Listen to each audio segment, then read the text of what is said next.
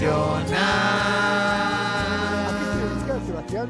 ¿Pueden decir su especialidad, por favor? Hablaremos con un... El sexy.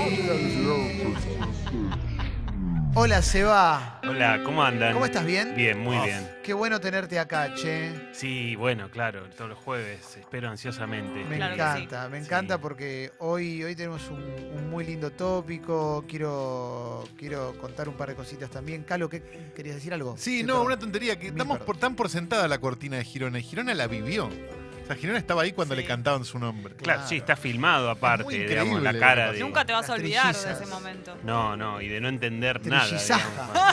O sea que si buscamos el video está tu cara Sí, sí, claro, sorprendido por. Bien. Sonriendo, pero por hacer algo, digamos, ¿no? Eh, porque, ah, porque no sabes bien qué hacer, no sé No. si reírte, llorar, Claro. ¿no? Como si rajar antes de salir al aire, de la, palmas. primera, de la primera pregunta. Tal claro, cual, tal sí, cual, sí, sí. Bueno, pero mirá qué alegrías que nos da todos los Quedó, y bueno, quedó, es un momento Gracias a inolvidable. ellas. Sí, sí, Sí. claro.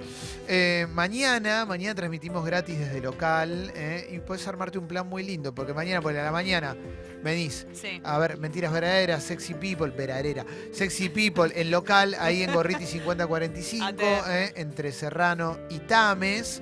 ¿m? Disfrutás de todo, ves a The Beats en vivo. El programa es gratis, ¿eh? Eh, vamos a estar ahí haciendo todo el programa, va a estar re bueno, va a estar Julián, va a haber mi logro, va a haber tres empanadas, bolichele bailable, etcétera, etcétera. Y después a la noche, misma zona, a cinco cuadritas, cuatro cuadritas, vas al Teatro Border a ver a Seba Girón, ¿verdad, Seba? Sí, mañana, 21 horas, después de, del programa en vivo, ¿no? De gente sexy, de Sexy People. Qué lindo. Eh, terapia en escena a las 21 horas en el Teatro Bordes, que es eh, Godoy Cruz 1838. Qué lindo, ¿eh? Estás Eh, todo congueado el día de mañana. No, con Absolutamente gaja con gaja. Tal cual, eh, tal cual. y son, son eventos. Eh, Voy para allá ya. En Sí, el claro, border, porque- eh, para terapia en escena, hay dos por uno y eso está buenísimo. Sí, Eh, po- y, y lo de Sexy People es gratis. ¿Por qué? Porque estamos en crisis. Y la columna de hoy tiene que ver con eso, ¿verdad, Seba? tal cual. Qué La, conector. la- la columna de hoy tiene que ver con em, cómo nos afecta la crisis, ¿no? Porque está claro que, que- que- que estamos en crisis y también está claro que muchas veces se dice... Y bueno, lo decidieron ustedes. lo, lo- se- lo dice todo el mundo, ¿no? Como que estamos acostumbrados, ¿no? Los argentinos estamos acostumbrados a estar en crisis, pero que estemos acostumbrados no quiere decir que no nos afecte. Y Y que tengamos ganas, claro. Ni que tengamos ganas, ni muchísimo menos. Ni que estar ¿no? acostumbrados a eso esté bien. No, para nada, nada más lejos, digamos, ¿no? Y estas son las crisis, cuando las crisis son fuertes, el paciente de las dos te habla de la crisis, el de las tres te habla de la crisis, el de las cuatro, el de las cinco, cada uno, alguno ¿Vos lo más, estás notando ahora? claramente, pero de una manera, pero como pocas veces lo noté, digamos. ¿Y, y notas algún, algún denominador común entre los planteos que, que te hace la gente con respecto a la crisis? ¿Qué tiene miedo? ¿A, a no llegar a fin de mes o tiene miedo también como pensando en un futuro oscuro? No sé. Sí, bueno, un poco de todo eso, cada uno desde su lugar, alguno te habla de la crisis toda la sesión, otro te habla un rato, pero no hay uno que no te la mencione. Claro. Encontrás angustia, encontrás llanto, Sí. encontrás dificultades para conciliar el sueño o para sostenerlo, aunque te puedas dormir. Digamos, un abanico de síntomas que están como a la orden del día y que, repito, alguno lo tiene más, alguno lo tiene menos, dependerá de la situación de cada uno, pero está muy presente, muy presente. Digo, la- menciono en consultorio como una muestra de la sociedad, ¿no? Que también deben llegar miles de mensajes acá. En cada uno desde su lugar puede ver esta crisis, ¿no? ¿Y existe alguna manera, pueden hacerle preguntas a Seba en la app de Congo, por supuesto, ¿eh? ¿Existe alguna manera que la crisis no te afecte psicológicamente, emocionalmente, cuando te afectó, sí, económicamente? Yo creo que no. Yo creo que no hay forma de ¿Y que qué no te le afecte. respondes a algo que vos no, que, que digamos que no, no tiene remedio? de ¿Les aumentaste? Con un aumento. Mirá, ¿cómo te ves? No, claro, claro. No, bueno, no, no, no. Un aumento sería una falta de No, no se sensibilidad puede, en no un contexto así. Solo, Eh, solo las prepagas. Claro, tal cual. Bueno, eh, a veces es difícil contestar algo también, ¿no? Porque Sí. depende de lo que te están... A veces, eh, digamos, la intervención es escuchar y acompañar ese momento, digamos, ¿no? Y que puede ser valioso también. Pero claro, mira, por ejemplo, uno de los criterios para que una persona esté deprimida, ¿no? Para que vos te podés dar cuenta si una persona está deprimida, es que tenga una visión negativa del futuro, una visión negativa del mundo y una visión negativa de uno mismo, de sí mismo, ¿no? Sí. Hola. Claro, bueno, este momento, ¿cómo haces para que más o menos no, no te calcen las tres definiciones? Ser digamos? todos unos deprimidos. Bueno, claro, tal cual. Mira, en este momento se presenta un diagnóstico que es muy habitual, que es el trastorno adaptativo con síntomas depresivos o con síntomas de ansiedad. Lo cual no quiere decir que estés deprimido, pero que sí podés tener síntomas que tengan que ver con una depresión o con una ansiedad, ¿no? Por esto decíamos también, visión negativa del mundo, del futuro y de uno mismo, Sí. es un poco síntomas depresivos, digamos. Totalmente. Ese, esa- ese trastorno adaptativo se puede convertir en un diagnóstico de depresión. Claramente, Sí, digamos, sí, puede sí. desembocar en una depresión o en un trastorno de ansiedad. Y estas cuestiones, eh, las depresiones o los cambios en el estado de ánimo, la- las caídas en de, estado de ánimo por las crisis, ¿se recuperan automáticamente cuando cambia la crisis o te queda una secuela después que decís, bueno, todavía, viste, no, el viejo quedó tocado de, de 2001 quedó tocado y, viste, Sí, bueno, yo creo que eso depende del grado del impacto de la crisis. O sea, el- cuánto impacta en vos la crisis según tu realidad, según tu situación económica, según, según digamos, cómo estés parado vos en ese momento. Por supuesto, si te agarra mal parado, te va a sacudir y te va a hacer generar un impacto muy fuerte. Durante las crisis, acá no hay muchas estadísticas, digamos, ¿no? Porque Sí. si, si, si no hay plata para comer, menos va a haber Para plata estadística. para estadísticas, digo, pero se sabe que en, en la crisis del 2001 aumentó mucho la tasa de- del riesgo cardiológico, de la Claro. muerte por infartos y demás. Digo, no, no es un chiste, por ahí no sale y no lo vemos, pero digo, está pasando también Sí. eso ahora, que tiene como una magnitud bastante parecida, por lo menos para mi gusto, total. en términos psicológicos y en términos reales, por supuesto, de lo que Eh, es la crisis. Me imagino, están llegando mensajes, ahora vamos a empezar a leerlos, Seba. eh, trastornos en el sueño debe haber, porque te- Sí. la ansiedad te, se, se potencia. Sí, tal cual. Fíjate otra cosa, ¿no? Decíamos lo que es la, la- una definición de, de depresión o, síntomas que te pueden presentar en depre- depresión, digamos. Fíjate, la, la ansiedad es el temor a un miedo, a, digamos, a un algo riesgoso que te puede suceder en un futuro cercano y vos no vas a tener recursos para enfrentarlo. Sí, Bueno, eso también entra como dent- estamos viviendo en eso, digamos, ¿no? Argentina es la de- Es eso, tal cual. Claro, ¿cómo haces cuando, digamos, te- se te presentan como el, el diagnóstico? Lo tenés, digamos, en Sí. mayor o menor medida. Por eso digo, en otras condiciones, en otras circunstancias, bueno, alguien puede tener un miedo infundado a algo que no sabe cómo va a ser y que no sabe cómo va a enfrentar. Acá, sí. no, digamos, es, es fundado, Y digamos. también debe pasar que, no sé, te pregunto, pero me imagino que cambian mucho las decisiones que las personas tenían para su futuro, incluso Inmediato. cercano, ¿no? Tal cual, tal cual. Bueno, Desde tener un hijo hasta mudarse, hasta cualquier, no sé, Exactamente, trabajo, sí, cualquier sí. cosa. quedan en pausa un montón de proyectos y forma parte del estado del estrés, ¿no? Un estado de hipervigilancia, de hiperalerta y de presentar como todo mucho más a corto plazo. Bueno, hago esto que lo iba a hacer esta semana, pero no hago lo que iba a hacer dentro de tres meses, pues no sé si lo voy a poder hacer. Es esto, el corto plazo forma parte del estrés también, Y ¿no? también- o de una medida por lo menos. Como me imagino en los vínculos, como menos paciencia, como Bueno. más agresión. Tal cual. Mira, acá se presenta como otra, otra característica, ¿no? Porque el que, el que tiene la oportunidad, el que tiene, el que tiene la oportunidad de trabajar. Opa, opa, Un poquito. Oh, Sí, sí, que se. se- sí, sí, sí, se, atoró con Estuve así la pan. semana pasada. Estuve así la semana pasada. Se atoró con pan. El que, Uf. el que tiene la oportunidad de trabajar, el que tiene la oportunidad de tener un trabajo, tiene que trabajar más para cubrir un, no sé, se habla de un 50 y pico por ciento de inflación para este año, ¿no? Sí. O sea, ese, ese es un afortunado en todo caso, ¿no? Tiene la oportunidad de redoblar el esfuerzo para seguir viviendo como vivía antes. Para quedar igual, Sí. claro. Tal cual. Y el que no tiene trabajo, por supuesto, está en una situación mucho más delicada, mucho más compleja desde lo real, económico de lo- desde lo, y desde lo psicológico. Ahora, todo esto impacta en los vínculos, porque si yo tengo que trabajar mucho más que antes para llegar a, a más o menos lo que tenía hace un tiempo, bueno, entonces voy a llegar más cansado, voy a llegar más irritado, voy a llegar de mal humor, digamos, y eso repercute en mi relación inevitablemente, porque vamos a tener menos ganas de conectar, y más si encima a mi pareja le está pasando algo parecido, está trabajando mucho más que antes. En la Eh, calle también. sí. En la ni- calle se ve una irritabilidad y una violencia instantánea, ¿no? Que al menor conflicto, un conflicto que realmente se puede entender como algo menor, em- explota algo, ¿no? Eh, hay muchos mensajes de, sobre eso, sobre, bueno, está lo que te afecta a vos y después salís y hablas con todo el mundo y todo el mundo igual y se genera, ¿no? También una bola. Sí, se retroalimenta eso, ¿eh? digamos, ¿no? Se retroalimenta.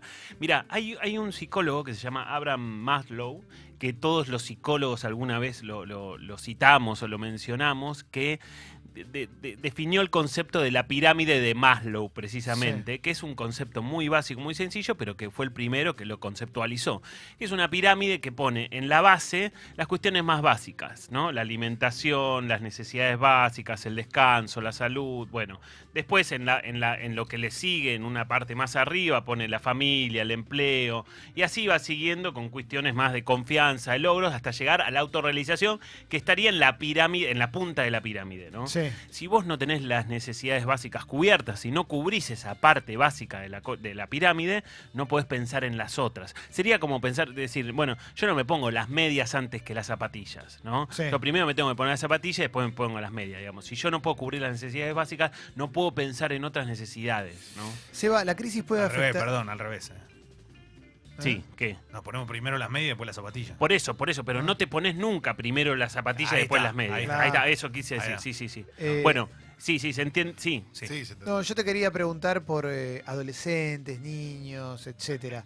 Sí. ¿Cómo los afecta la crisis también? Sí. Al ver un entorno. Ponele que sos adolescente, estás en quinto año y el año que viene tenés que salir. Sí. Tenés que salir qué eh, momento. Sí. a, a- a estudiar y probablemente también a laburar, a buscar tu primer trabajo. Eh, ¿Cómo puede afectar a, a una persona que todavía está en desarrollo, en formación? Sí, sí. Yo creo que hay que diferenciar, ¿no? Los niños, por un lado, los adolescentes, por otro. Los adolescentes están mucho más conectados con la realidad. Los niños, no tanto, si se quiere, y está bien que no lo estén, pero escuchan a los padres, ven a los padres preocupados, angustiados y demás. Y también me parece que en alguna medida, repito, en alguna medida, está bueno hablar con los hijos también, porque forma parte de lo que está sucediendo. Es la realidad, digamos. Por supuesto, yo no le tengo que estar diciendo, che, no sabes a cuánto cerró el dólar hoy y no sé Sí. qué voy a hacer con tal cosa y con tal otra.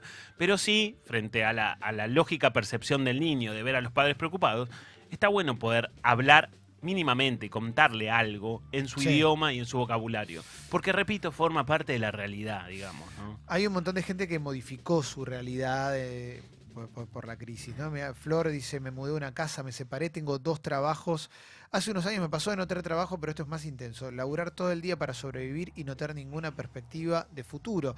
Porque en definitiva, claro, tenés dos laburos y en el poder adquisitivo es el mismo que cuando quizás hace unos años tenías uno solo. ¿eh? Eh, me pasó, Nico, me pasó de tener proyectos para mi profesión, los tuve que relegar debido a la crisis. Es muy frustrante porque veo que me robaron el tiempo y esto me bajonea mal. Claro, también está esa cosa, me perdí años. Sí, sí, sí, para sí, atrás. sí, sí, sí. Y es así. A ver, Sí, eh, a veces no podés decir algo, digamos, como, como ir en contra de algo que la persona percibe y la persona siente, Sí. digamos, y lo que es, es.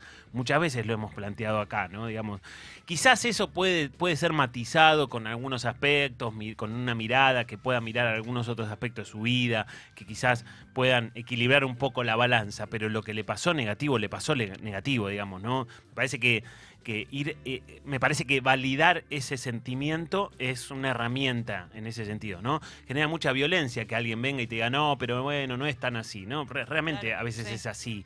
Sin que sea como regodearte como en, en esa tristeza o en esa o en ese malestar real, ¿Y digamos. en qué nos ¿no? refugiamos, Seba? O sea, ¿qué, qué- Bueno, a ver, yo creo que es importante, es clave refugiarse primero como- y principal en los vínculos, ¿no? Digamos, creo que, a ver, es una frase hecha, pero poder disfrutar de los pequeños momentos, de, Sí. las cosas de la vida es algo importante. Hay gente que no lo puede hacer, hay gente que lo puede hacer claramente. Poder también refugiarse en los lugares de pertenencia, ¿no? Los amigos, ¿no? En los cosas. amigos, en los grupos de amigos, o en el club, o en el- mi programa favorito de radio también, ¿no? Sí. Me parece que también genera como un apoyo, poder... Me parece que a la hora de poder eh, refugiarse en los vínculos, uno puede repartir el peso de la crisis, ¿no? Bueno, este peso que tenemos todos, que no es una crisis personal, pero que bueno, de alguna manera nos acompañamos en ese proceso. Eso no soluciona, pero alivia, es una especie de analgésico en algún Sí, punto. es como si, viste, cuando lo- los que ponen el refugio por si viene la, la- la tercera guerra mundial y guardan cosas, bueno, tenés un acopio emocional Mm. acumulado durante años Tal cual, tal para cual, utilizarlo en un momento tal cual, como este. ¿eh? tal cual. Bueno, y, otra... y sirve mentalmente pensar, bueno, ya va a pasar, como que es un momento, no sé, viste cuando te duele algo, que a mí lo que más me alivia es pensar, bueno, ya pasa. Sí, sí, bueno, ¿Es a un ver... mecanismo sí. o no sirve en este caso que es tan grave? Yo creo que sirve, digamos, ahí tenés como una barrera entre, entre lo lógico y, y, digamos, y lo más irracional, Mm. digamos, ¿no? Si te pones a pensar, y no sé, escuchás economistas, supuestamente, no sé cómo va a pasar, pero, Sí. Pero bueno, sirve por ahí irracionalmente en términos de decir, bueno, la esperanza tiene ese sentido a veces, ¿no? Como un poco más que no está tan relacionada con la lógica y por ahí conectarte desde ese lugar me parece que está bueno. Sirve también disminuir los estímulos, ¿no? Sí. no ver los noticieros todos los días o, o a toda hora o, o no ver Twitter para ver qué está pasando cada minuto, porque de alguna manera se da como una paradoja. Eso a veces genera como cierta adicción, ¿no? Me quiero Sí. hiperinformar y quiero saber al detalle qué dijo tal y qué dijo tal otro y qué va a pasar y no sé qué y los pronósticos de no sé cuánto, pero te hace mal, te hace daño el estímulo, digamos. Seba, eh, acá hay un testimonio de Alejandro, cocinero, que se fue, se fue del país, ¿no? Nos cuenta eso. Entonces quiero usarlo como disparador para preguntarte por la fantasía de "Oh, me voy a otro lado, me voy a otro Bueno. país. ¿Qué onda con eso? Porque normalmente el lugar común se dice que te llevas también tus problemas. ¿Es tan así?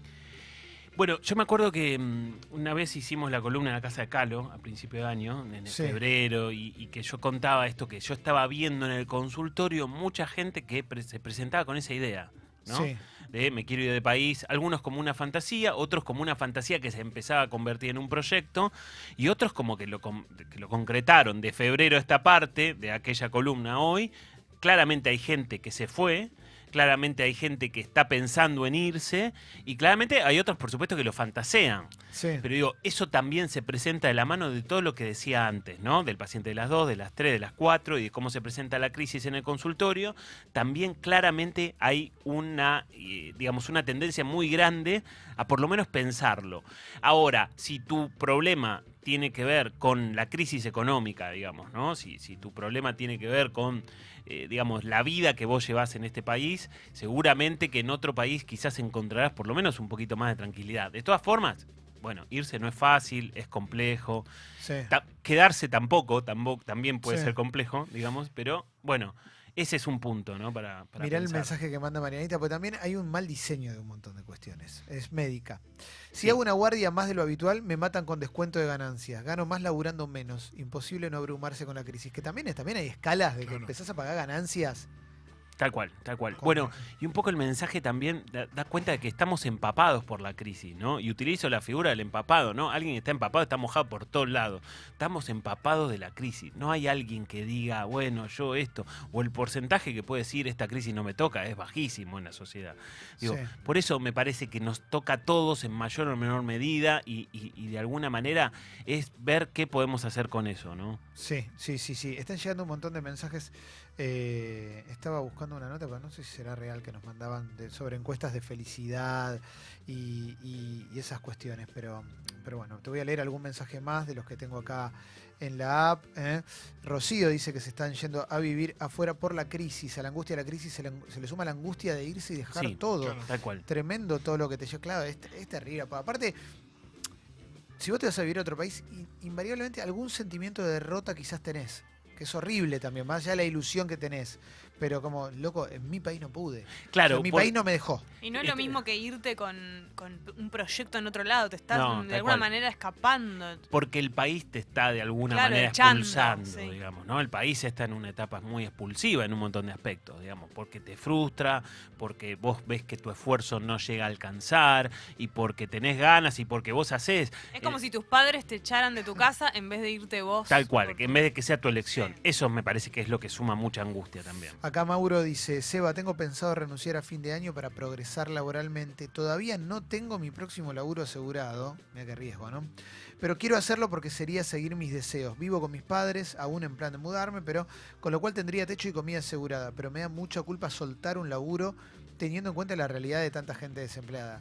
Acá también lo que te muestra es que aunque vos tengas laburo, igual te pega. Tal Ah, cual, igual te, sí, te va a pegar sí. porque te va a alcanzar para menos el laburo. Pero es lo que decíamos antes, aquel que tiene laburo y que tiene oportunidad de trabajar un poco más, pero sí, está bien, tiene, pero tiene, disminuye su calidad de vida, digamos, ¿no? Tiene menos tiempo para hacer las cosas que le gustan, o menos tiempo para relacionarse con amigos o con la pareja o con lo que tenga ganas, ¿no?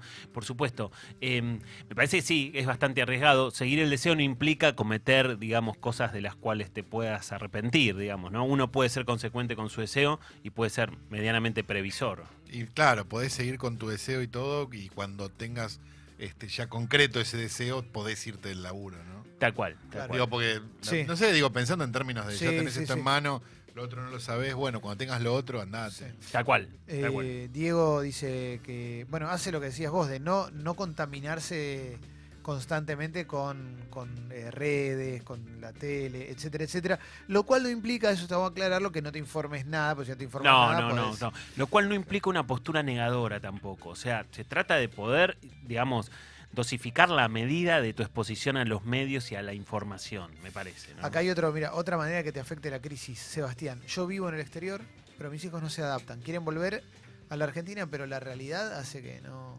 Eso también es tremendo, porque vos estás afuera, tenés a tu familia que no se puede adaptar, adaptar a vivir afuera, pero si volvés, hoy es jodido. Por supuesto, sí, y hay, hay, hay, hay algo real ahí, digamos, no es una idea de Sebastián, digamos, realmente es algo, digamos, real y concreto, ¿no? Y mucha gente también ahora dice, bueno, yo eh, hablo con los pacientes que se han ido y dicen, bueno, muchos le dicen, che, bueno, menos mal que te fuiste, te fuiste justo y demás, y nadie piensa en volver, digamos, el adulto Sí. no piensa en volver. Sí. También me parece que hay que pensar que cuando una persona vive afuera y sobre todo también con un grupo familiar, hay un periodo de adaptación que en general no, no suele ser menor a un año, digamos, ¿no? De poder recién al año empezar a pensar que estás mínimamente adaptado a un lugar nuevo, digamos. Totalmente. Eso también me parece que es interesante pensarlo a la hora de proyectar irse a vivir a otro país. Seba, ¿querés cerrar con, con Sí, alguna me parece que hay, hay, otra, hay, hay otra herramienta que es interesante para usar en estos momentos, que es discriminar lo real de los pensamientos, ¿no? Que es difícil, también, que se juntan y que se mezclan y que el límite a veces suele ser muy fino y muy delicado, pero está bueno hacer el ejercicio. Bueno, a ver, ¿qué es lo real de lo que está pasando? Lo real es tal cosa, tal otra y tal otra. Bueno, ¿qué es lo que yo pienso que puede pasar? De vuelta, es difícil porque los pronósticos son complejos y demás, ¿no? Los pronósticos que la gente da habitualmente.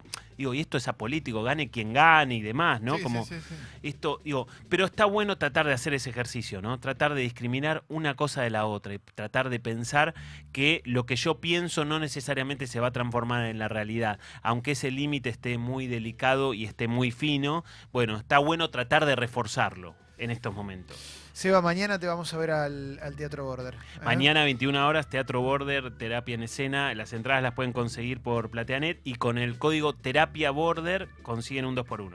Lujazo, Seba, gracias. Igualmente, eh, gracias gracias. por haber venido.